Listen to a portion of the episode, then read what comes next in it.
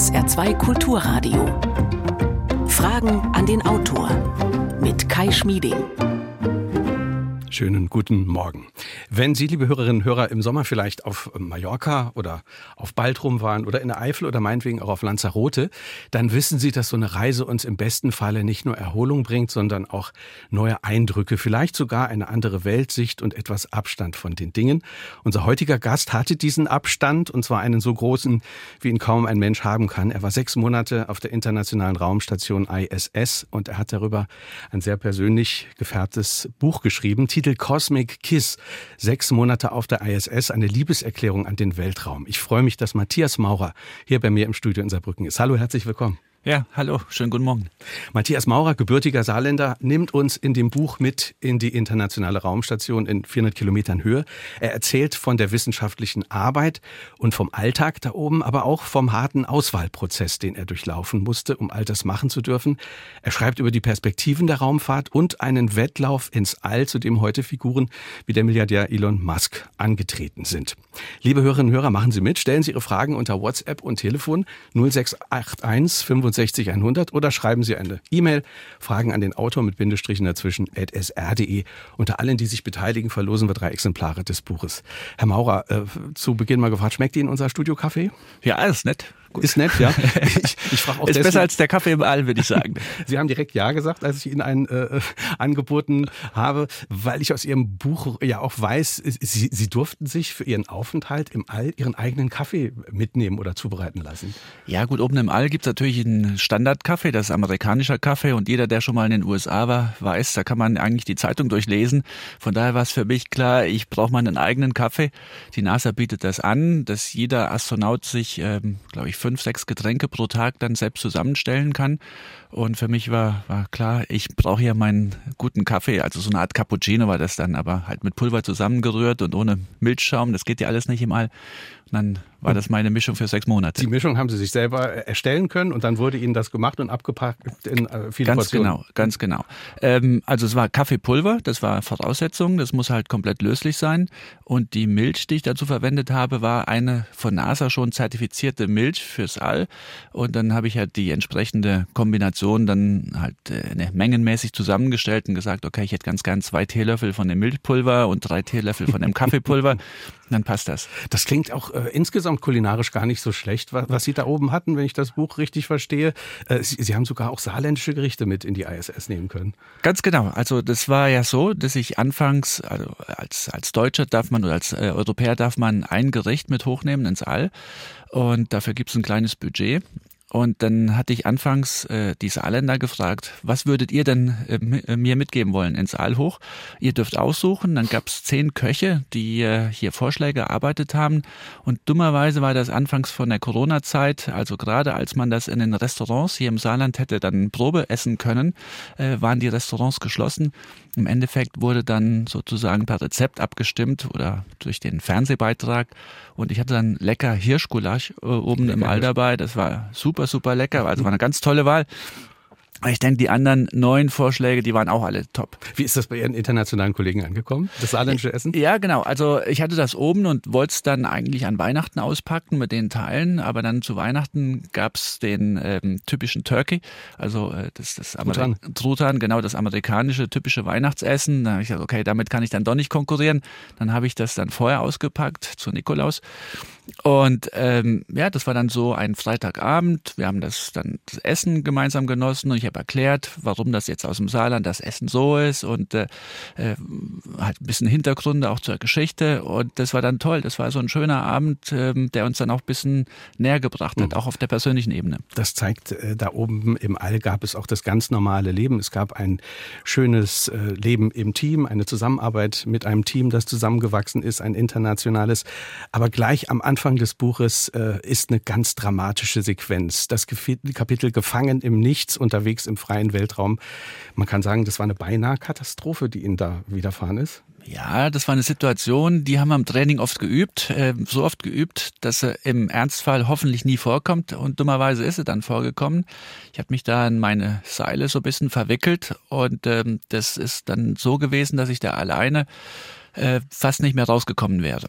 Also Sie haben einen Weltraumspaziergang Ganz machen genau, wollen? Ganz, ja. Also nee, ich habe gemacht. Also es ist ein Außenbordeinsatz, muss man sich so vorstellen. Normalerweise leben wir im Innern von der Raumstation, arbeiten im Innern und machen dann die Experimente. Und so ein Außenbordeinsatz kommt nur selten vor. Das machen wir, wenn wir außen etwas reparieren müssen oder etwas Neues installieren, neue Versuche oder neue Anlagen. Und ähm, dann war das bei mir so im März letzten Jahres, war ein Außenbordeinsatz da. Der dauert in der Regel knapp sieben Stunden, sechseinhalb Stunden war da geplant, halbe Stunde Reservezeit noch.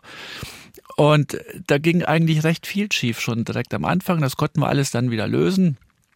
Ähm, dann lief es total gut bis zu dem Moment, war glaube ich so nach ein paar Stunden und der Hälfte der, des Außenbordeinsatzzeits, ähm, wo ich mich zwei, dreimal so, sag ich mal, nicht 100 Prozent aufgepasst habe und habe mich dann um die falsche Achse gedreht. Also man hat immer ein Rettungsseil oder eigentlich zwei Seile ähm, ein langes, das führt einen zurück zur Luke, wo man ausgestiegen ist.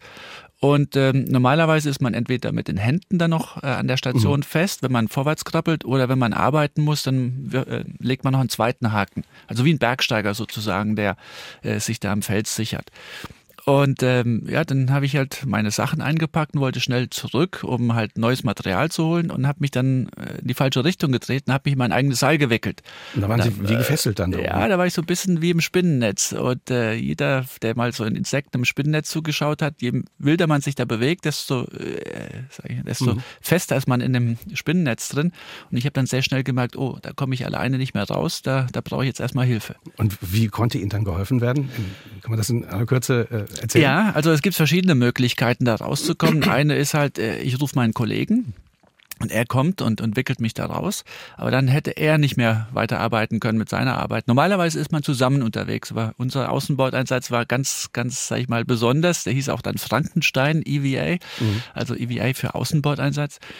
Ähm, das heißt, er war weit weg und ähm, die zweite Möglichkeit ist, ich kann mich da rausschneiden. Ich habe eine Rettungsschere dabei, aber dann wäre ja mein Rettungsseil äh, nicht mhm. mehr nützlich gewesen. Und die dritte Möglichkeit ist die, die dann auch funktioniert hat. Ich rufe um Hilfe, sozusagen Houston, ich habe ein Problem. Und die hatten zum Glück eine super Kamera ähm, aus Sicht dann auf mich und haben gesehen, okay, stopp, beweg dich nicht mehr. Wir sehen, wo das Seil langläuft. Wir überlegen und dann haben sie mir Anweisungen gegeben, sozusagen wie ein Tänzer, zweimal nach links drehen, einmal nach rechts und dann nochmal eine Vierteldrehung in die andere Richtung. Und dann war ich mhm. innerhalb von wenigen Minuten wieder entwickelt. Sie beschreiben das jetzt so ganz kühl, aber es war ein wahnsinnig dramatischer Einsatz. Ich kann mir doch vorstellen, dass, dass man dabei auch große Angst hat. Da können ja schlimmste Dinge passieren. Ist, ist dann Angst so, so ein Gefühl, dass Sie in dem dem Moment gar nicht verspüren? Nee, in dem Moment, da war keine Angst dabei, sondern das war so ein Gefühl, Mist, jetzt ist es doch passiert, so wie im Training, das was nicht passieren soll. Ich habe mich da verwickelt, aber im Training lernt man ja auch, wie man sich da wieder rauswickeln äh, kann. Und äh, wichtig ist, dass man jetzt nicht denkt, ich bin da draußen alleine, sondern dass man Hilfe anfordert. Mhm. Weil man ist ein Mensch da draußen und jeder Mensch macht Fehler. Und ähm, solange man zu dem Fehler steht und sagt, okay, ich habe hier was falsch gemacht, könnt ihr mir helfen? Und solange ist eine Situation immer kontrollierbar. Aber wenn ich mir vorstelle, ich mache jetzt die Tür auf oder ich gehe durch eine Schleuse da raus, in, in, diese, in diese wahnsinnige Weite, dann hat man doch allein schon psychologisch das, das Gefühl, ich fall runter auf die Erde, oder? Ist, ist das nicht ein ganz starker Impuls, den man dann fühlt? Ja, also der allererste Moment, wenn man die Tür aufmacht und da rauskrabbelt, der ist schon, der ist schon, das ist sehr, sehr viel Kopfkino. Also das, das, der Kopf sagt einem sofort, halt dich fest, halt dich fest fest, du fällst. Und stimmt ja auch, man fällt ja. Äh, ich, zu dem Zeitpunkt war ich seit vier Monaten am Rumfallen. Man, man fällt ja die ganze Zeit um die Erde rum, man fällt halt nicht runter. Aber klar, der Kopf sagt einem, äh, zwischen meinen Füßen und dem Urwald in Brasilien, den ich gerade unter mir sehe, ist 400 Kilometer nichts, also nicht mal Luft, sondern wirklich nichts. Ähm, und der Kopf sagt, halt dich fest. So, wenn ich mich aber dann die ganze Zeit festhalte, dann verbrauche ich die ganze Kraft, die ich meinen Armen habe, und dann kann ich nicht sieben Stunden draußen rumklettern. Und deswegen ist das Allerwichtigste am Anfang erst einmal nicht runterzuschauen, sondern sich auf das zu konzentrieren, was vor einem liegt. Und das ist mein Kollege und die Raumstation. Und irgendwann hat man im Kopf dann so ein, sage ich mal, in einen Zustand erreicht, dass man denkt, okay, ich bin hier wie so auf einer Ölplattform am Rumkraxeln und unter mir ist so eine Art schwarzer Ozean. Mhm. Kann man vielleicht äh, zur Angst äh, zusammenfassend sagen, dass ein Astronaut nicht einer sein sollte, der angstfrei ist, sondern einer, der weiß, wie man die Angst produktiv nutzen und einsetzen kann? Ganz genau, ganz genau. Also das lernen wir, das ist ein ganz wichtiger Bestandteil des Trainings, dass wir sozusagen mit den Ängsten umzugehen lernen ähm, und dass wir eigentlich bei, wenn so ein Gefühl der Angst entsteht oder ein Gefühl der Unsicherheit, da, dass wir das nicht in Panik umlenken, sondern sagen, okay, stopp, wie kontrolliere ich das jetzt? Allein diese erste Szene, aber auch das, was Sie beschreiben aus diesem wirklich sehr, sehr harten Auswahlprozess, äh, macht, macht, macht dieses Buch für mich auch nicht nur zu einem Buch über den Weltraum, sondern eigentlich ist es für mich auch ein schönes Buch, das äh, zeigt, wie geht man eigentlich mit dem Scheitern um. Ja, also wie gesagt, wir sind alles Menschen da draußen und jeder Mensch macht Fehler. Niemand ist perfekt. Und das ist ein ganz, ganz wichtiger Bestandteil des Lernprozesses, dass man anerkennt, dass man selbst nicht perfekt ist, dass die anderen nicht perfekt sind und ähm, dass man sich gegenseitig unterstützt. Wir sind ein Team da draußen und gemeinsam können wir Dinge schaffen, die wir alleine nicht in der Lage sind hm. zu tun. 0681 65 100 ist unsere Nummer. Matthias Maurer ist heute Morgen unser Gast. Der Astronaut, sein Buch trägt den Titel Cosmic Kiss, sechs Monate auf der ISS. Wir hören eine erste Frage. Äh, mich würde interessieren, was in Ihrem Kopf vorging, als Sie die Erde das erste Mal von einer umgekehrten Perspektive sahen. Und meine zweite Frage, waren Sie schon mal in einer kritischen oder gefährlichen Situation während Ihrer Mission? Vielen Dank. Ja, also wenn man die Erde zum allerersten Mal von dort oben sieht, also hm, ich bin ja dort oben angekommen und der erste Wunsch war, okay, ich möchte direkt in die Cupola. Cupola ist unser Weltraumfenster. Dort hat man einen super schönen Ausblick runter auf die Erde.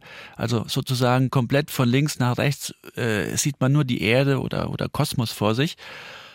Und in dem Moment denkt man, wow, das ist, man hat zwar diese Fotos vorher gesehen, man hat Videoclips gesehen, aber in dem Moment spürt man irgendwie auch im Herz drin, ähm, wie besonders das ist. Also alles, was man vorher gesehen hat und, und im Kopf verstanden hat, plötzlich ähm, fühlt man das auch und spürt das auch. Also es ist ein ganz emotionaler Moment und, und da bekommt man auch feuchte Augen, wenn man die Erde zum allerersten Mal sieht.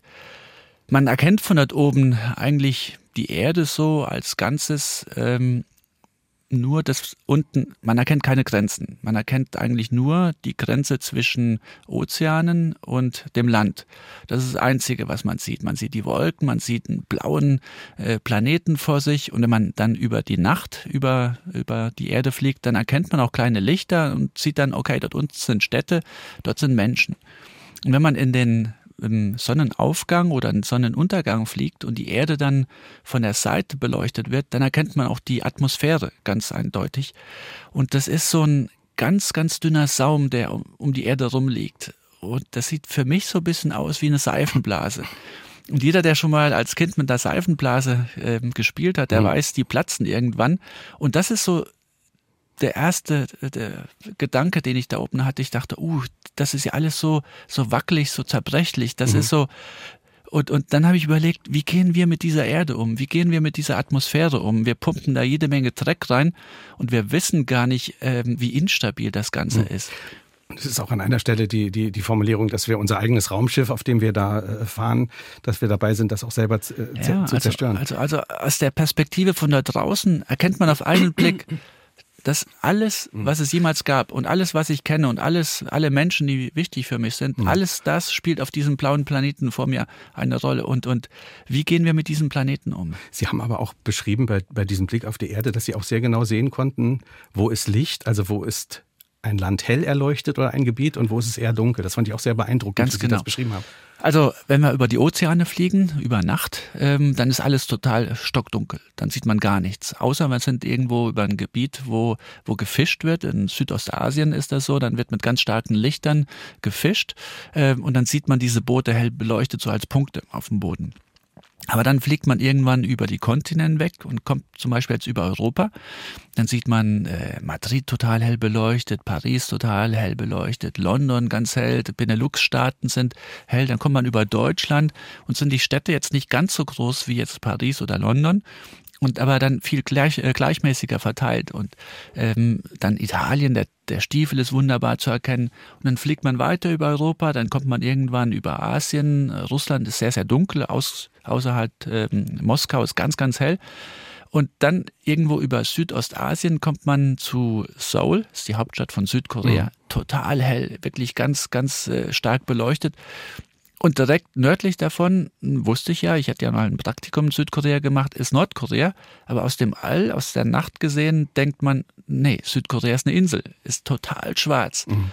Und das, da erkennt man, das Leben in Nordkorea ist einfach ganz, ganz anders mhm. als jetzt im Süden.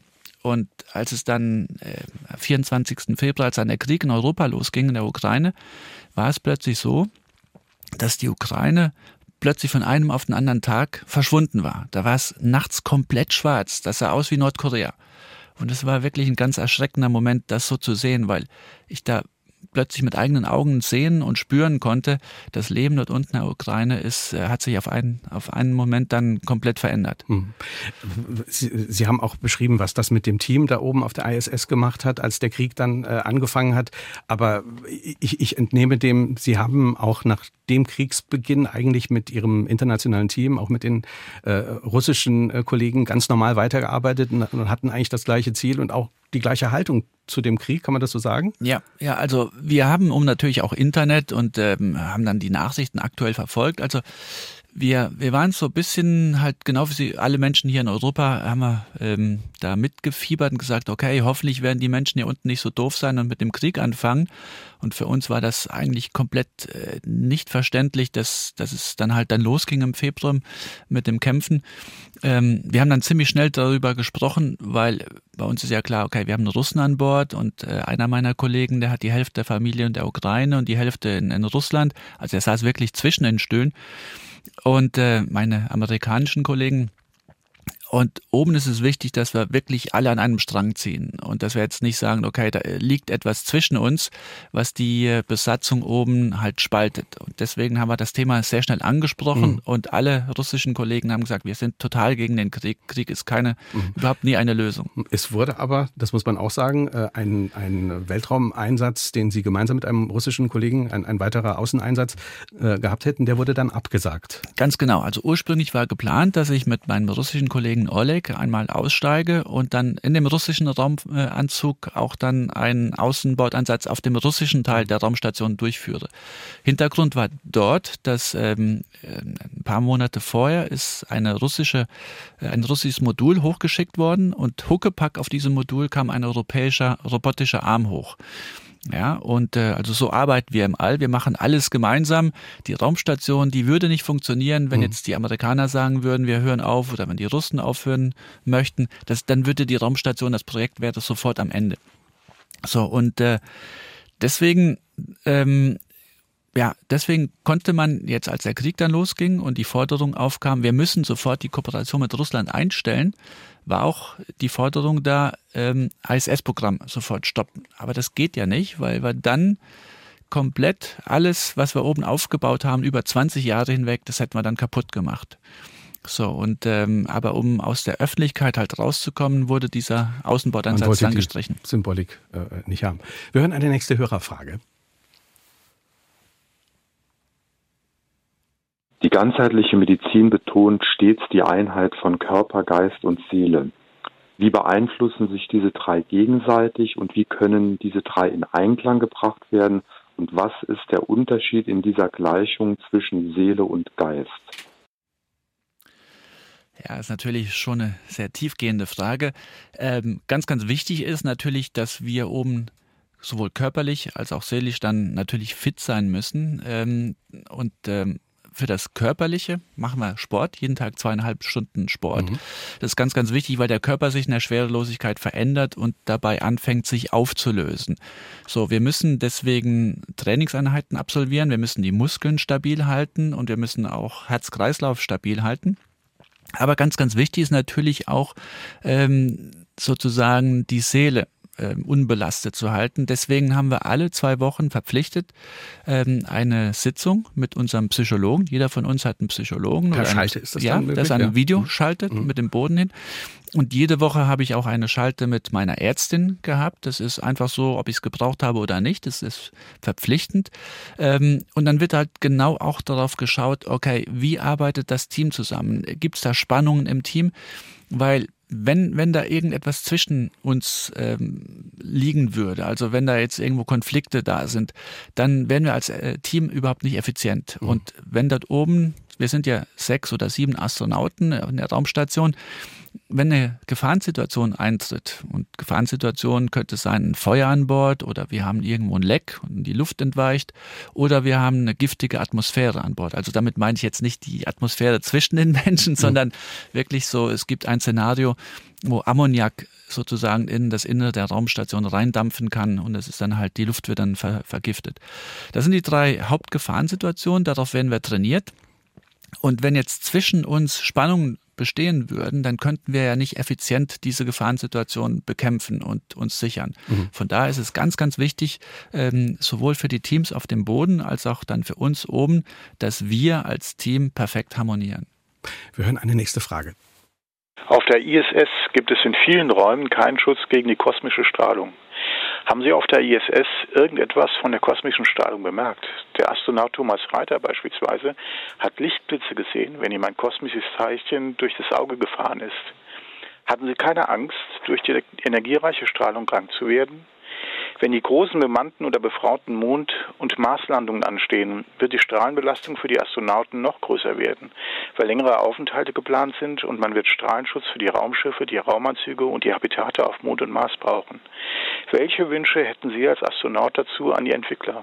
Glauben Sie, das Institut für neue Materialien an der Saar-Uni könnte solche Materialien zum Strahlenschutz gegen kosmische Strahlung entwickeln? Ja, ist eine tolle Frage, ganz, ganz wichtiges Thema. Also Strahlenschutz ähm, ist ein ganz aktuelles Thema oben. Und ja, ich habe auch diese Lichtblitze gesehen. Das ist am Anfang, wenn man nachts dann das Licht ausmacht und, und plötzlich sieht man dann, äh, ja, wie früher im Fernsehen, so, so ein Grieselbild vor sich, also viele, viele Lichtblitze. Äh, das war schon ein bisschen erschreckend am Anfang. Und dann habe ich direkt mal das Licht angemacht und gedacht, uff, aber ja, irgendwann gewöhnt man sich daran, dass man halt so diese Lichtblitze sieht. Ist auch nicht immer gleich intensiv. Es kommt darauf an, wie aktiv draußen ähm, sozusagen die Sonne ist und die Strahlen, halt der Strahlenbeschuss. Und ähm, auch wo man sich um die Erde herum befindet. Es gibt Zonen, dort hat man deutlich stärkere Strahlenbelastung, ist die südpazifische Anomalie, ist so mhm. zwischen, ja, liegt irgendwo nördlich vor Argentinien, ähm, Ecke Brasilien. Dort erhalten wir mehr Strahlung als sozusagen auf, als auf dem restlichen Orbit ähm, kombiniert dann. Die Strahlenbelastung, die wir oben erhalten, ist ungefähr, glaube ich, ein Millisievert pro Tag. Das äh, bedeutet, in meinem halben Jahr, 180 ähm, Tage grob, ähm, habe ich circa ja, würde ich mal sagen, halb so viel Strahlenbelastung erhalten, wie ein Kernkraftwerksarbeiter in seinem gesamten Berufsleben mhm. äh, erhalten darf. Also das heißt, zwei Langzeitmissionen ISS ist ungefähr äquivalent zu dem, was ähm, ähm, ein, ein Mensch Wenn man das vielleicht bei Arbeitsschutz setzt, Flug, Flug nach Mallorca zum Beispiel. Oh, das weiß ich nicht, aber ich kann Ihnen sagen, ähm, bei uns ist es so, wir dürfen, wir dürfen mehr Strahlenbelastung mhm. abbekommen als jetzt ein Arbeiter auf der Erde. Und für uns ist das Limit äh, drei Prozent erhöhtes Krebsrisiko. Mhm. Ja, und wenn jetzt, wenn ich so viel Strahlung abbekommen habe, dass mein Risiko an Krebserkrankungen drei Prozent überschritten hat, dann ist meine Karriere zu Ende. Da ist es jetzt aber auch so, dass es nicht für jeden Menschen gleich ist. Wenn jetzt ein junger Mensch und besonders auch noch Frau, ähm, sage ich mal eine 20-jährige Frau fliegt ins All mit mir zusammen und ich bin ein bisschen älter ähm, als Mann, dann würde ich sozusagen bei, der, bei dem gleichen Strahlenbeschuss weniger Schaden davon tragen. Mhm weil das einfach so ist. Es gibt einen Unterschied zwischen Männern und Frauen ähm, und zwischen jung und alt. Kann man noch vielleicht auf die, den zweiten Teil der Frage eingehen? Der, der Hörer hatte ja das Institut äh, genau, für, für neue Materialien. Was man da noch äh, sich, sich erhoffen kann von Entwicklung, äh, um ja, uns genau, zu schützen. Genau. Also es, es, gibt halt verschiedene Materialien, die Strahlung ein bisschen abfangen können. Ja. Äh, jeder, der zum Arzt geht äh, und eine Röntgenuntersuchung macht, der bekommt eine Bleischürze um. Also Blei würde super gut die Strahlung ähm, abschirmen. Jeder weiß aber auch, so eine Bleiweste ist sehr schwer. Und ein Raumschiff äh, jetzt einfach mit Blei zu manteln, das wäre keine Lösung, weil dann wird das Raumschiff ja gar nicht mehr abheben. Das heißt, ähm, hier haben wir immer noch keine Superlösung gefunden. Es gibt mit neuen Materialien Ansätze, aber äh, im Endeffekt wäre halt viel, viel Masse hochzubringen, wäre eigentlich der effizienteste Schutz. Ähm, ich hoffe, dass vielleicht draußen noch ein paar Werkstoffwissenschaftler sind, die jetzt vielleicht eine bessere Idee haben und sagen, ich habe auch ein leichtes ähm, Metall oder ein, ein leichtes Material, was genauso gut ähm, Strahlen abschützen kann. Und das würde mich dann natürlich interessieren, würde ich gern davon hören.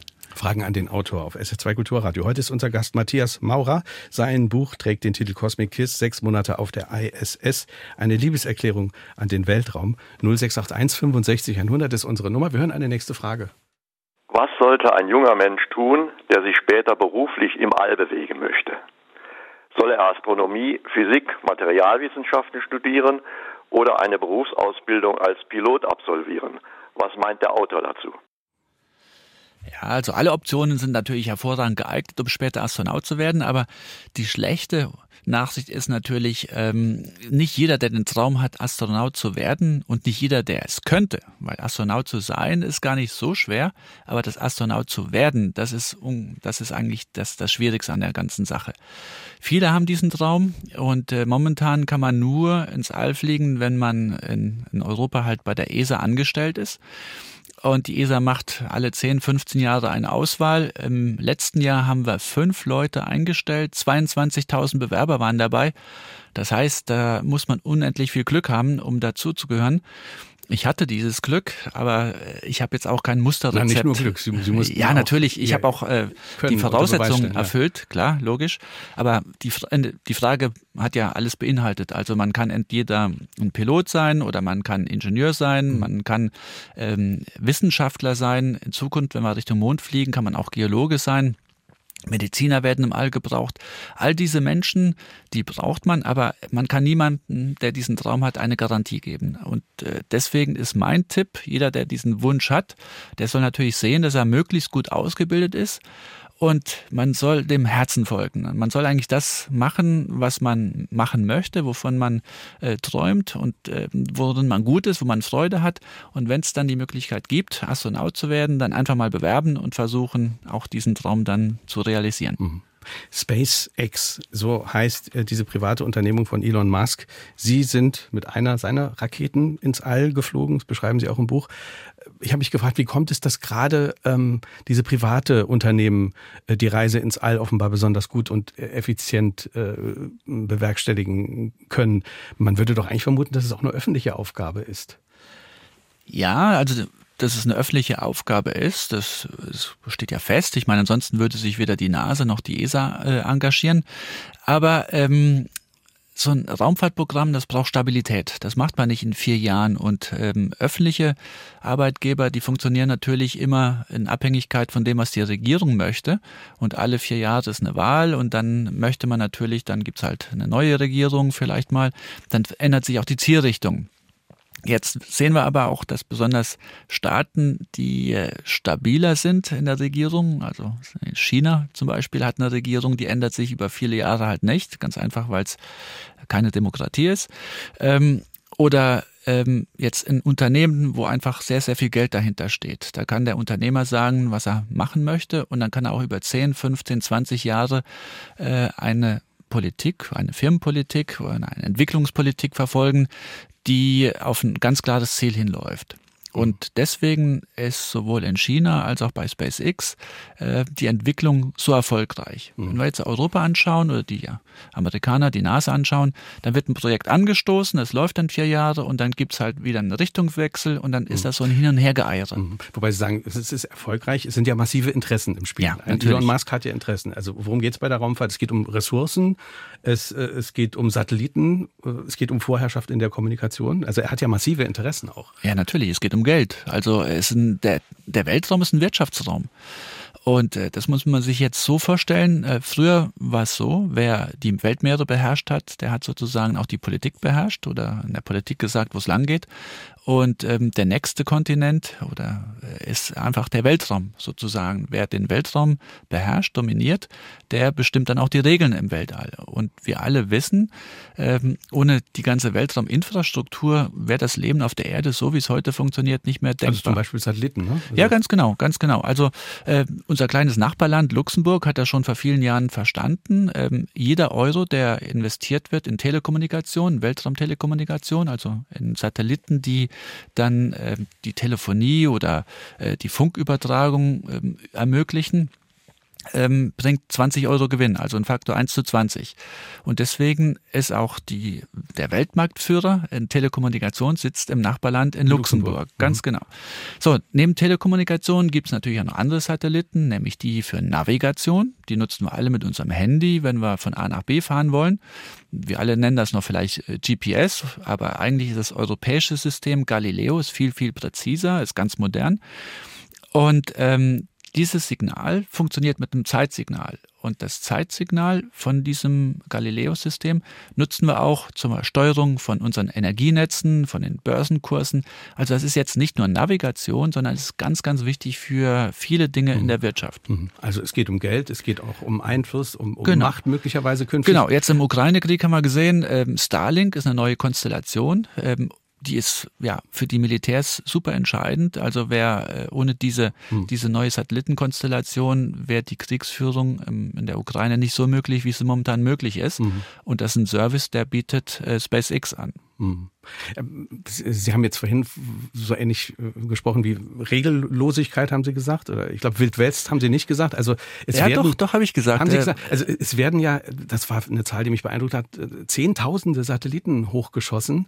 Und man muss sich ja auch die Frage machen, ob die irgendwann mal äh, äh, miteinander zusammenstoßen. Und das kann ja auch zu, zu massiven Problemen führen. Ja, eigentlich 10.000. Wir sind deutlich darüber. Also momentan sind es knapp 10.000 aktive Satelliten im All und mehr als die Hälfte davon gehören ähm, Elon Musk, also einem, einem Menschen sozusagen. Und in den nächsten Jahren ist ein massiver Ausbau dieser Satellitenkonstellation geplant. Also Elon Musk möchte, glaube ich, bis zu 42.000 Satelliten hochbringen. Dann gibt's Amazon, ähm, möchte auch eine eigene Konstellation aufbauen und noch viele andere auch. China, Indien auch. Ja, genau, ja. genau. Und äh, bis zu 100.000 Satelliten sind im Gespräch. So, und ähm, wenn wir jetzt sagen, wenn Sie in ein Flugzeug steigen und zwei Flugzeuge fliegen aufeinander zu, dann gibt es ganz klare Regeln. Die Piloten wissen, wer wem auszuweichen hat und wie. Aber diese Regeln gibt es im All noch nicht. Und ähm, das ging in der Vergangenheit gut, weil wir da halt nur wenige Satelliten oben haben, hatten. Aber jetzt, bei der zunehmenden Anzahl von Satelliten, brauchen wir diese Regeln. Und die Regeln werden aufgestellt von denjenigen, die halt das Sagen haben im All. Das heißt, ähm, wenn wir als Europa oben nicht aktiv sind, dann haben wir da nichts zu entscheiden. Mhm. Dann können wir da nicht mitreden. Was kann im schlimmsten Fall passieren? Ja, also, also wenn, wenn so zwei Satelliten, Satelliten zusammenstoßen, dann gibt es einen Crash, dann ähm, zerplatzen die, dann gehen die kaputt. Und das war, glaube ich, Anfang auch eine von den Hörerfragen, die ich nicht beantwortet hatte, war, was ist der gefährlichste Moment gewesen? Mhm. Das war für mich der 15. November 21. Das war nämlich an dem Tag, wo Russland einen Satelliten abgeschossen hat. Mhm. So, und das war vorher ein alter Satellit, der nicht mehr funktioniert hat. Und ähm, nach dem Abschuss waren das dann 1400 Trümmerteile. Und plötzlich hieß es dann, ah, Vorsicht, ISS, wir fliegen jetzt in dieses Trümmerfeld hinein und keiner wusste, werden wir mit diesen Trümmern zusammenstoßen oder nicht. Und es waren dann wirklich drei bange Stunden, wo wir uns sozusagen in unserer Kapsel verstecken mussten und mussten dann die Daumen drücken, dass wir nicht in, mit diesen Trümmern kollidieren, weil die hätten sofort ein Loch bei uns dann also reingeschossen. So ein kleines Trümmerteil kann ein ja, Loch so, in so, ihre ISS dann So ein kleines Trümmerteil, ja. das fliegt ja viel, viel schneller als eine Gewehrkugel. Das hätte da durch die ISS, wäre das mhm. durchgeschlagen, hätten ein Loch gemacht und dann ja, hätten wir das Loch vielleicht reparieren können oder wenn das Loch größer ist, hätten wir es nicht reparieren können, dann hätten wir ein Modul verloren oder mhm. im schlimmsten Fall die ganze ISS. Und das war, ähm, haben Sie mir im Vorgespräch gesagt, also es wird vermutet, das war eine Machtdemonstration, genau, dass das Russland war, seinen eigenen Satelliten ganz zerstört genau, hat. Ganz genau. Das war drei Monate vom Beginn des Ukraine-Krieges und für mich war das ganz klar, das war eine Machtdemonstration an die Welt, zu sagen, okay, haltet die Füße still, äh, ansonsten schießen wir eure Satelliten oben ab. Wir haben viele weitere Fragen. Wir wollen eine nächste hören. Ich wollte den Autor fragen, kann man auf der ISS auch Radio hören? Zum Beispiel SR2. Schöne Frage. Ganz genau. Ja, das, kann ja? man. Also wir haben oben gutes Internet und Radio gibt es mittlerweile ja auch über Internet. Und dann kann ich das über einen Streamingdienst, kann ich Radio hören, kann ich Fernseh schauen und äh, ja auch auch Nachrichten senden. Ich kann es nicht über normale Funkwellen empfangen dort oben, weil eine Radioantenne oben an der ISS haben wir jetzt für den normalen Radioempfang nicht, sondern wir haben Funkempfang nur im S-Band Das ist so eine spezielle Funkfrequenz, über mhm. die wird die ISS gesteuert. Und dann haben wir noch KU-Band für die Spezialisten. Darüber können wir dann ähm, sozusagen Internetempfang erhalten. Mhm. Also Sie haben sehr gutes Internet. Wie oft konnten Sie dann mit Mama und Papa zum Beispiel zu Hause oder mit, mit Ihren Lieben zu Hause dann so, so eine Videotelefonie mal machen? War das oft möglich oder ist ja, das streng ja, ja. reglementiert? Ja, das ist also jede Woche ist es einmal eine Sitzung. Es dann 15 Minuten sind fest geplant. Kann man mit der Familie dann eine Videotelefonie machen. Dann sehe ich die Familie, die sehen mich. Aber ich kann eigentlich jeden Tag, wann immer ich will, kann ich den, äh, also, sag ich mal, zum Telefon greifen. Ist jetzt nicht, dass wir einen Telefonhörer dort haben, sondern es ist über Internettelefonie, also ähnlich wie Skype. Ist halt was ein anderes Programm. Und dann kann ich dann auf der Erde anrufen. Also jede Telefonnummer, die, die man anrufen kann, könnte ich anrufen. Aber nur in eine Richtung. Man kann jetzt nicht bei mir oben anrufen. Mhm. Ansonsten wäre da ja eine Dauertelefonie und das will die NASA nicht. Deswegen haben die gesagt, okay, ihr könnt anrufen, aber wir lassen keinen Anruf nach oben durch. Hat das Ihren Eltern ein bisschen geholfen? Ich kann mir vorstellen, dass die sich sehr, sehr große Sorgen machen in, in diesem ganzen Prozess. Ja, ja, Vom Start bis, bis, zu, bis zur Rückkehr, oder? Ja, das muss doch schlimm für die gewesen sein. Ja, natürlich. Also für die Familie ist es viel, viel schlimmer, sage ich mal, als jetzt für mich, weil ich habe ja in meinem, in meinem Training gelernt, wie alles funktioniert, wo die Risiken sind und wie man mit den Risiken umzugehen, ähm, wie man mit denen umgehen kann. Aber für die Familie ist es natürlich alles ein großes Fragezeichen. Es ist viel Unbekanntes dabei. Dann denkt man, okay, die Rakete, die kann explodieren, viel Gefahr dabei. Ähm, da ist es ganz wichtig, dass man natürlich, natürlich diese Verbindung hat, dass die dann auch sehen, mir geht's gut dort oben und dass alles in Ordnung ist. Wenn wir über die Familie sprechen, wie war denn der kleine Matthias Maurer? Wann hat der denn äh, zum ersten Mal gemerkt, dass es ihn da oben hinzieht? War, war die Raumfahrt äh, zu Hause in Ihrer Familie, war das ein Thema oder, oder nee, wie kam das? Nee. Also es war, also ich meine, das, ich komme ja aus dem Nordsaarland und äh, dort gab es zu der Zeit dann immer die Tiefflüge von den, von den äh, ja, Kampfjets und äh, ich fand das irgendwie so toll, dass man so im Düsenjet dann so nah über die Erde drüber fliegen kann und so schnell. Und dann habe ich gedacht, hey, die haben doch einen tollen Ausblick von dort oben. Ich möchte auch mal Pilot werden. Gut, Pilot bin ich dann irgendwann auch hobbymäßig geworden, nämlich Segelflieger. Oben im ähm, Segelflugclub ähm, am Platz Marpingen war ich unterwegs. Das war ganz, ganz toll, hat mir viel, viel Spaß gemacht. Aber dass es mich mal wirklich viel weiter nach draußen bringt, das konnte ich mir damals gar nicht vorstellen. Mhm. Ja, dann, das war dann ein Erwachsenentraum sozusagen. Mhm. Und die, sagen wir mal, diese Mut zum Risiko oder dieses Selbstbewusstsein zu sagen, ich kann mit Risiko umgehen, ist das etwas, äh, was, was Ihnen Ihre Familie in die Wiege gelegt hat, Ihre Eltern? Oder, oder war es das Gegenteil, dass vielleicht die Übervorsicht geherrscht hat und Sie das deswegen gesucht haben? Nee, also ich denke, dass also weder übervorsichtig noch irgendwie ein, ein, ein Drang zum Risiko, sondern ich denke einfach, äh, das hat sich so entwickelt. Also ich habe in meinem Studium angefangen, dann auch da äh, irgendwie Fernreisen zu machen machen. Ich war mal ein halbes Jahr mit Rucksack in Indien unterwegs und später habe ich dann eine Weltreise gemacht, ein Jahr lang. Das waren alles so Schritte, immer wieder äh, ein, ein Stückchen weiter an meine eigenen Grenzen rangehen und gucken, dass man viel dazulernt, dass es viel zu entdecken gibt. Und ja, also ich bin jetzt kein Risiko-Junkie. Also ich würde jetzt nicht wie einen Bungee-Jump da machen mhm. und, und auch sowas wie Achterbahn fahren, das mag ich nicht. Mhm. Interessant. Wir hören eine nächste Frage. Erstens hätte ich gern gewusst, welche Grundausstattung an medizinischen äh, Präparaten erhält jeder Astronaut mit, obwohl er ja getestet ist vorher und man davon ausgeht, dass er die Situation durchsteht. Und zweitens, welche Notfallmaßnahme ist vorgesehen, falls jemand so ernsthaft erkrankt, dass er dringend auf die Erde zurück müsste? Ja, also auf der ISS haben wir keine Intensivmedizin, also wir haben dort jetzt nicht irgendwie sowas wie eine Arztpraxis, sondern wir haben, ja gut so, sag ich mal, schon viel Ausrüstung dabei.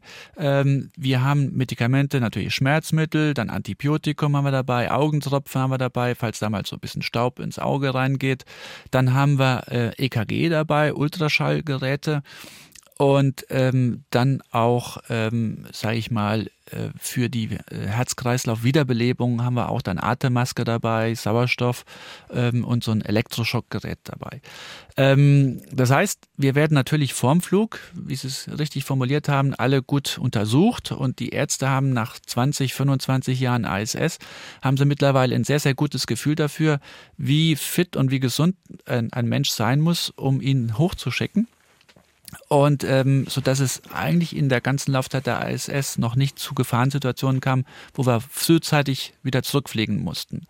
Ähm, sicher ist mal eine Plombe rausgefallen und das können wir oben natürlich auch reparieren, aber sowas wie eine Blinddarm-OP könnten wir oben nicht durchführen. Also das und machen da, Sie dann bei den Kollegen. Also Sie haben dann so, so, so eine Grund, äh, äh, Grundkenntnis, dass Sie so eine Plombe dann auch wieder oder so eine Zahne wieder zumachen können. Genau, Haben genau. Sie so einen Schnellkurs dann vorher gemacht? Ja, es ist wirklich ein Vormittagskurs in Zahnheilkunde. Also das Aber ist wenn jetzt immer mal ein Blinddarm sich entzündet, Ja, äh, dann, also da, da würde man einfach sehr viel hoch Antibiotika dosieren und dann zurückfliegen zur Erde. Ja, und äh, die Ärzte sind sich sicher, dass sie das einfach dann eine Situation, eine Gefahrensituation so weit strecken können, äh, dass man und von der ISS zurückfliegen, wäre man innerhalb von 24 Stunden schon wieder in der Klinik. Also Mhm. das geht recht flott.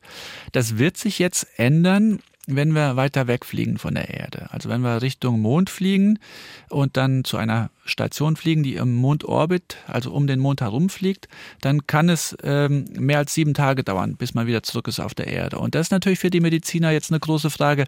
Was machen wir da? Müssen wir dort immer einen Mediziner mitschicken? Müssen wir dort viel mehr Material mit hochschicken?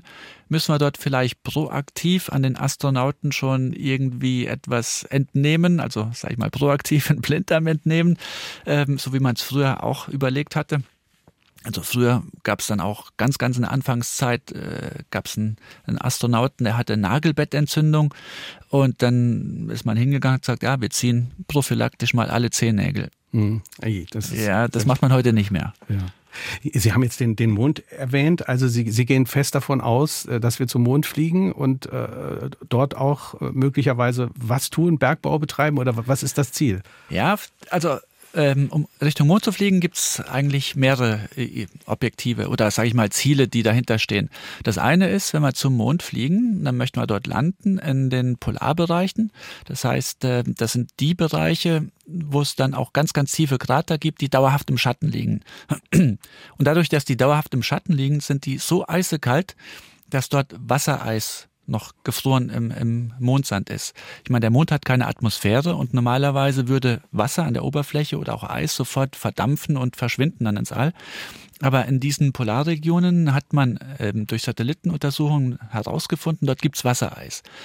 So, und dieses Wassereis, das kam irgendwann mal auf den Mond zu einer Zeit, als auch das Eis oder das Wasser auf die Erde kam.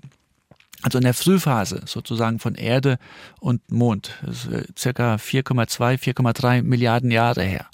So, und ähm, wir haben ja alle, wenn wir in den Weltraum rausschauen, die großen philosophischen Fragen, wie ist das eigentlich das All entstanden, wie ist das Sonnensystem entstanden, wie ist die Erde entstanden und wie kam das Leben auf die Erde.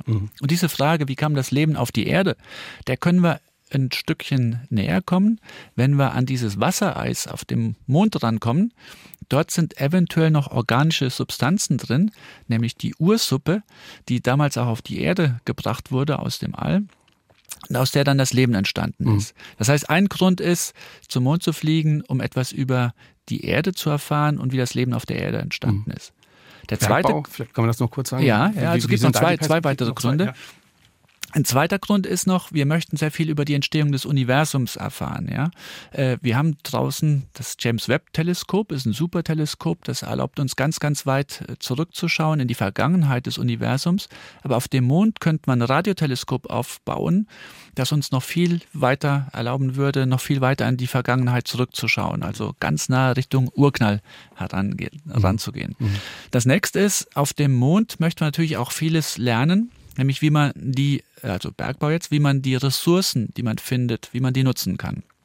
Also quasi, wie kann ich aus dem Mondsand ähm, etwas erzeugen, was ich brauchen kann? Und das Erste, was ich brauchen kann, ist natürlich äh, Sauerstoff. Ich möchte dort oben ja arbeiten und atmen. Ich möchte dort oben arbeiten und etwas trinken, also brauche ich auch Wasser. Das Wasser finden wir aus diesem Wassereis. Aber dann möchte ich auch geschützt sein gegen die Weltraumstrahlung. Und deswegen möchte ich mir etwas aufbauen, nämlich ein kleines Mondhaus. Und das kann ich jetzt nicht aus der Erde einfliegen, Beton und so weiter, sondern ich möchte lernen, auf dem Mond, aus dem Mondsand, ein Haus zu bauen mittels 3D-Druck, also sozusagen die Sandkörner Körner aneinander zu backen. Sowas wie, äh, ja, wie Töpfern ohne Wasser. Diese ganze Technik brauche ich, wenn ich in Zukunft mal Richtung Mars fliegen möchte. Auf dem Mars ähm, können wir nämlich, das ist so weit weg, dass wir nicht alles mitnehmen können, was wir brauchen. Und mhm. deswegen müssen wir die Ressourcen auf dem mhm. Mars finden. Ähm, ja, und, und, das lernen wir alles auf dem Mond. Wie weit sind wir davon entfernt? Trauen Sie sich eine Prognose zu? Also ich denke, ja, in den 20er Jahren jetzt, in den nächsten fünf bis würde ich mal sagen zehn Jahren, sind wir ganz sicher auf dem Mond und werden auch auf dem Mond äh, eine kleine Station aufbauen anschauen, den mhm. Mond gut erkunden. Äh, in den 40er Jahren, gehe ich mal davon aus, werden mhm. wir Richtung Mars aufbrechen. Und Sie haben mir vor der Sendung gesagt, Sie haben die große Hoffnung, dass Sie dann auch dabei sind. Ja, äh, Richtung Mond. Mond. möchte ich dabei sein. Mars, ich denke mal, das ist jetzt was für die jüngeren Hörer unter uns. Wir hören eine nächste Frage. Im Testgelände dachte ich einmal, die Welt geht unter. Man sagte mir dann, das war ein Testlauf der dritten Stufe der Ariane 5. Wie schützen Sie sich vor diesem unheimlichen Lärm? Die Lärmbelastung, ja. Genau. Also ähm, der Lärm breitet sich ja mit Schallgeschwindigkeit aus. Und wenn wir starten, dann ist es so, dass ich ganz oben in der Kapsel sitze und äh, der Motor, der jetzt am allerersten anfängt zu brennen, der ist dann ganz weit unter mir, also sind dann 50, 60, 70 Meter unter mir. Das heißt, ich höre das am Anfang äh, ein bisschen im Hintergrund, aber sobald wir dann gestartet sind, sind wir sehr schnell, schneller als die Schallgeschwindigkeit und dann höre ich gar nichts mehr. Dann wird es sehr schnell ruhig und man hört eigentlich nur noch so ein leichtes Summen in der Kapsel. Äh, viel äh, imposanter ist eigentlich die Beschleunigung, die man am Körper merkt. Man wird in den Sitz hineingepresst mit richtiger Wucht und äh, ja, die ersten neun Minuten, die sind schon ein wilder Ritt. Und mhm. nach neun Minuten ist dann die, Lake die Rakete leer gebrannt. Und ab dem Moment ist man dann schwerelos für ein halbes Jahr. Das ist ja auch ein besonderes Gefühl. Wie, wie ist die Situation der Rückkehr? Die haben Sie ja auch sehr, sehr beeindruckend ja, Die Rückkehr ist wild. Zum Glück habe ich mir ja da auch ein wilder Ritt. Da benutzen Sie auch diese Formulierung. Ganz genau. Also der Hinflug ist eigentlich deutlich entspannter als der Rückflug. Bei dem Hinflug wird man einfach nur in den Sitz gepresst in eine Richtung und dann muss man einfach dann diese neun Minuten ruhig sitzen und äh, dann ist man sozusagen schwerelos.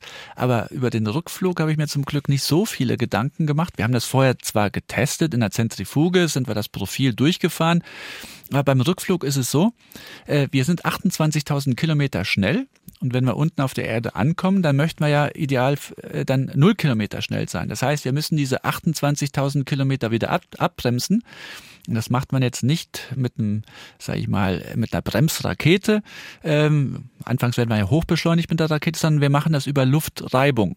Jeder, der mal auf der Autobahn das Fenster runtergekurbelt hat und die Hand rausstreckt, der weiß, wie stark die Luft drücken kann. Und äh, wenn man jetzt mit 28.000 Kilometer pro Stunde in die Erdatmosphäre reinrast, dann ist das schon ein ganz enormer Druck, der da auf die Kapsel wirkt. Und die Kapsel wird dann heiß und hat zum Glück eine, eine Hitzeschutzschild, weil es wird über, ähm, ich weiß gar nicht mal, 1900 Grad warm. Mhm. Und äh, es ist wie ein Ritt wie durch die Hölle. Ja, ja, ja, ja. Also oder vielleicht ist, ist meine Prägung auch durch, weil ich so viele solche Filme oder ist das ja, ja, relativ nee, das, realistisch man, dargestellt in Apollo ja, 13 oder was da an Filmen ja, gibt? also man, man, sieht, man sieht diesen, man taucht in ein Plasma ein, das ist wirklich enorm heiß. Man sieht auch dann so ein bisschen Abbrand, der am Fenster vorbeifliegt. Und äh, irgendwann ist die Luft wieder so dicht, dass man dann auch wieder etwas hört und dann fängt das so an, so ein lautes Röhren und Rauschen und, und man hat wirklich das Gefühl, man stürzt in den Schlund von einem Monster. So, und dann kommt doch der Moment, wo, wo, und, und, wo die Fallschirme aufgehen müssen. Genau, das ist genau. Auch ein furchtbarer Moment, oder? Ja, vorher gibt es schon zwei andere furchtbare Momente. Das ist nämlich, damit ähm, dieses Hitzeschutzschild da nicht durchbrennt, wird die Kapsel rotiert wie so, so ein, ein Spießbraten. Und das ist dann zweimal, wird dann scharf irgendwie 90 Grad gedreht und nochmal anders 90 Grad gedreht. Und das ist sehr ruckelig. Und dann irgendwann schießen die Fallschirme raus und dann wird die Kapsel hin und her geschleudert. Und dann ist der Bremsfallschirm, wird dann wieder abgetrennt. Und dann fällt man wieder im freien Fall und denkt man wieder, oh, alles ist irgendwie schief gegangen. Und dann, äh, dann irgendwann kommen die richtigen Fallschirme raus und dann schwebt man ganz ruhig runter auf die Erde. Und das Eintauchen ins Wasser unten, was eigentlich sehr spektakulär aussieht auf den Bildern, äh, das ist eigentlich nur noch sozusagen äh, ein Tröpfchen dann äh, vom Vergleich zu dem, was man in den paar Minuten vorher durchgemacht hat. Sie haben ganz schön was mitgemacht. Das ist beeindruckend. Wir hören eine nächste Frage. So ein Außeneinsatz geht ja sieben bis acht Stunden. Äh, wie ist denn das, wenn man mal muss? Man kann ja jetzt nicht, äh, muss man dann mit dem Raumanzug wieder rein, den ausziehen auf Toilette und wieder raus? Oder wie funktioniert das? Weil niemand hat eine Blase, die sieben oder acht Stunden einen Urin aufsammeln kann. Eine ja. schöne praktische Frage, die auch im Buch beantwortet wird. Ganz ne? genau, ganz genau. Im Buch äh, offen angesprochen. Ja, also wir alle tragen Windeln dort draußen. Und äh, also in den, in den sieben Stunden, in denen ich draußen war, ist ja nicht so, dass man jetzt nur sieben Stunden in dem Anzug steckt, sondern bevor man aussteigt, ist man schon drei Stunden drin. Man muss dann nämlich irgendwo Sauerstoff voratmen, damit man nicht diese Taucherkrankheit bekommt. Äh, das heißt, man ist rund zehn Stunden in diesem Anzug drin. Und zehn Stunden würde ich jetzt persönlich nicht durchhalten, ohne auf Klo zu gehen. Äh, das heißt, man hat eine Windel und die Windel wird auch gut genutzt. Aber nur für das Flüssige. Also das ist Astronautenehre. Dann hören wir eine nächste Frage. Ja, guten Morgen. Äh, mich würde interessieren, wie groß die äh, Station ISS ist. Muss ich mir das vorstellen wie eine 50 Quadratmeter Wohnung oder wie ein kleines Schloss? Und ob dem Autor da oben die Natur nicht sehr gefehlt hat, also Wälder zum Beispiel. Ja, und wie man den ganzen Weltraumschrott beseitigen kann. Ja, also die ISS, wenn man die jetzt im Modell vor sich sieht, dann ist die ungefähr so groß wie ein Fußballfeld. Ein Fußballfeld, ähm, sage ich mal, von Tor zu Tor, das ist so die Breite der ISS. Das ist aber nicht dort, wo man hin kann, sondern die ISS hat sehr viel Infrastruktur, also die Sonnensegel sind sehr groß. Das sind im Endeffekt Solarzellen, mit denen wir Strom erzeugen. Und dieser Strom wird dann umgewandelt in, äh, in elektrische Energie, die dann die Pumpen mhm. antreiben. Und am Schluss haben wir nur noch Wärme übrig. Und die Wärme wird wieder über sozusagen Heizkörper ins All abgestrahlt. Deswegen sieht man außen ganz große Flächen. Das sind dann entweder die Solarzellen oder diese Radiatoren mhm. zum Abstrahlen der Wärme. Aber wie groß die, ist der, der, der Wohnraum? Der Wohnraum ist ungefähr so groß, würde ich mal sagen, wie so ein Jumbojet. Mhm. Ähm, es 50, 60 Meter lang sind äh, Röhren. Aber das Schöne ist ja, wir nutzen den Raum nicht nur wie auf der Erde, äh, sage ich mal, in einer Ebene, sondern wir nutzen den dreidimensional. Sie können dort auch über die Decke laufen, an den Wänden lang laufen. Und äh, der Raum ist so, so viel größer. Als ich nach meinem Flug zurück war in Köln, in Köln ist das Astronautenzentrum und bin dann dort in mein Columbus-Modul hinein, habe ich gedacht, was, in dieser kleinen Röhre habe ich ein halbes Jahr gelebt. Ähm, ja, im All kam mir die einfach viel, viel größer vor. Also die Station ist so groß, dass man eigentlich einen ganzen Tag lang irgendwo arbeiten kann, ohne seine hm. Kollegen zu sehen. Und noch kurz die Frage des äh, Hörers, was kann man tun gegen diesen Weltraumschrott? Wir haben über die ganzen Satelliten gesprochen. Was müsste man da regeln jetzt konkret? Ganz genau. Also ähm, der Weltraumschrott ist so ein bisschen wie mit dem, mit dem Müll in den Meeren. Also wenn man das einfach ins Meer kippt, weil man denkt, das Meer ist unendlich groß, ähm, dann haben wir jetzt leider festgestellt, das ist nicht so, sondern irgendwann finden wir den Schrott wieder oder den Müll in der Nahrungskette. Genauso ist es im All der Schrott, der bleibt dort oben. Nur der Schrott, der sehr erdnah fliegt, der tritt dann in die Erdmos Erdatmosphäre ein und verglüht wieder. Aber wenn jetzt, sage ich mal, der Schrott weiter, als, äh, weiter weg ist als 1000 Kilometer, dann, dann dauert das unendlich lange, bis der wieder wegkommt. Mhm. Das heißt, wir vermüllen eigentlich gerade das All und äh, gegen Vermüllung hilft eigentlich zwei Punkte. Das eine ist Müll vermeiden. Das heißt, bei allem, was wir weiter wieder hochschicken, äh, müssen wir den Müll einsparen. Oder das zweite ist Müll aktiv entfernen. Das geht jetzt aber nur bei den ganz großen Teilchen und bei den ganz kleinen Teilchen, bei den kleinen Sandkörnern oder sowas, ähm, die sind für immer dort oben. Das können wir leider nicht mehr entfernen über den Moment, äh, als Sie da oben angekommen sind auf der ISS und als Sie dann runterschauen auf Ihren Heimatplaneten, schreiben Sie, das will ich mal zitieren, eine Erkenntnis trifft mich, die mich ein wenig erschreckt. Die Erde leuchtet in vibrierendem Blau, der Himmel hingegen ist immer schwarz, auch am Tag. Ich kann regelrecht spüren, dass es auf unserem Planeten Leben gibt. Die Erde brummt nur so vor Energie. Was genau war das Erschreckende und was war möglicherweise auch das Lebensverändernde an, an diesem Ausblick?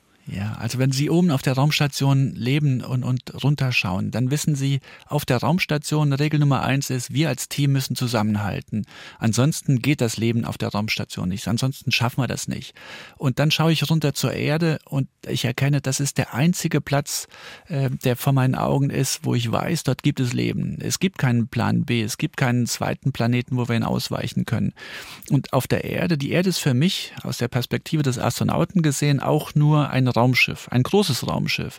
Ein Raumschiff, auf dem sieben, siebeneinhalb Milliarden Astronauten leben. Und äh, für mich ist es komplett nicht vorstellbar, dass wir das Leben, die Herausforderungen auf der Erde, auf dem Raumschiff Erde meistern, wenn wir nicht zusammenhalten. Und äh, von außen betrachtet ist alles, was wir dort unten machen, da ist so viel, ja, sag ich mal, so viel falsch, wie wir uns hier auf unserem Planeten Erden verhalten. Und das ist das Erschreckende. Hm. Ich habe gelesen, Sie haben äh, vor Ihrem Erstflug äh, ein, ein Bäumchen gepflanzt. Das ist eine Tradition bei der NASA. Gibt es das Bäumchen noch und, und, wächst und gedeiht das? Ja, ganz genau. Also es äh, muss ich sagen, vor dem Flug ein Bäumchen zu pflanzen ist eine russische Tradition. In Baikonur ähm, sind die Kosmonauten, bevor sie aufbrechen ins All, pflanzen sie ein Bäumchen. Bei der NASA ist es leider so, dass man erst, wenn man gestorben ist, ein Bäumchen erhält. Von da habe ich gesagt, nee, ich finde die russische Tradition schöner und habe gesagt, da ich ja nicht von Russland aus starte, sondern von den USA aus, möchte ich ganz gern, wie meine Kollegen, halt auch ein Bäumchen haben. Und deswegen pflanzen wir jetzt in Köln auch für die europäischen Astronauten ein Bäumchen vor dem Flug. Und das Bäumchen, das, das steht da. Ihr das wächst und ja. gedeiht. Dann die letzte Frage, eine halbe Minute haben wir noch. Wann wird Ihre Reise zum Mond stattfinden? Ist das schon fest geplant? Haben Sie schon ungefähr einen zeitlichen Horizont? Ja, ich hoffe, das wird so in den nächsten fünf, acht Jahren passieren. Also wir haben jetzt das Artemis-Programm der NASA. Und auf dem Artemis Flug 4 und Artemis Flug 5 wird definitiv ein Europäer mit dabei sein. Wir sind momentan sechs Europäer, die hier zur Auswahl stehen. Wir haben drei Tickets. Also von daher ist die Chance 50 Prozent und äh, ich bin sehr optimistisch. Dann drücken wir Ihnen ganz fest die Daumen. Dankeschön, danke Matthias Ihnen. Mauer. Herzlichen Dank für das Gespräch und für den Besuch hier im Studio in Saarbrücken. Vielen Dank, dass Sie hier waren. Wunderbar, ich danke Ihnen. Cosmic Kiss, sechs Monate auf der ISS ist der Buchtitel, eine Liebeserklärung an den Weltraum. Der Untertitel erschienen bei Drömer, 432 Seiten, kosten 24 Euro. Jeweils ein Exemplar geht an Stefan Deves aus Nalbach, an Walter Bachmann aus Neunkirchen und an Friedrich Welter aus Neunkirchen ebenfalls. Kommende Woche ist unser Gast die Psychologin aus Saarbrücken, Professorin Tanja Michel, Michael. Sie stellt ihr Buch vor mit dem Titel 55 Fragen an die Seele, wie sie tickt und was ihr Halt gibt. Sie schreibt, seit einer gefühlten Ewigkeit wechseln sich die Krisen ab und unsere Sorgen nehmen ständig zu. Dazu kommen die ganz individuellen Belastungen in Familie und Beruf. Das reicht, um selbst die resilientesten unter Stress zu setzen. Wie können wir gute Gewohnheiten entwickeln und wieder ins seelische Gleichgewicht gelangen? Das ist unser Thema in der kommenden Woche mit Professor Tanja Michael, 55 Fragen an die Seele. Mein Name ist Kai Schmieding. Ich danke Ihnen ganz herzlich fürs Zuhören, wünsche einen schönen Sonntag. Tschüss, bis bald.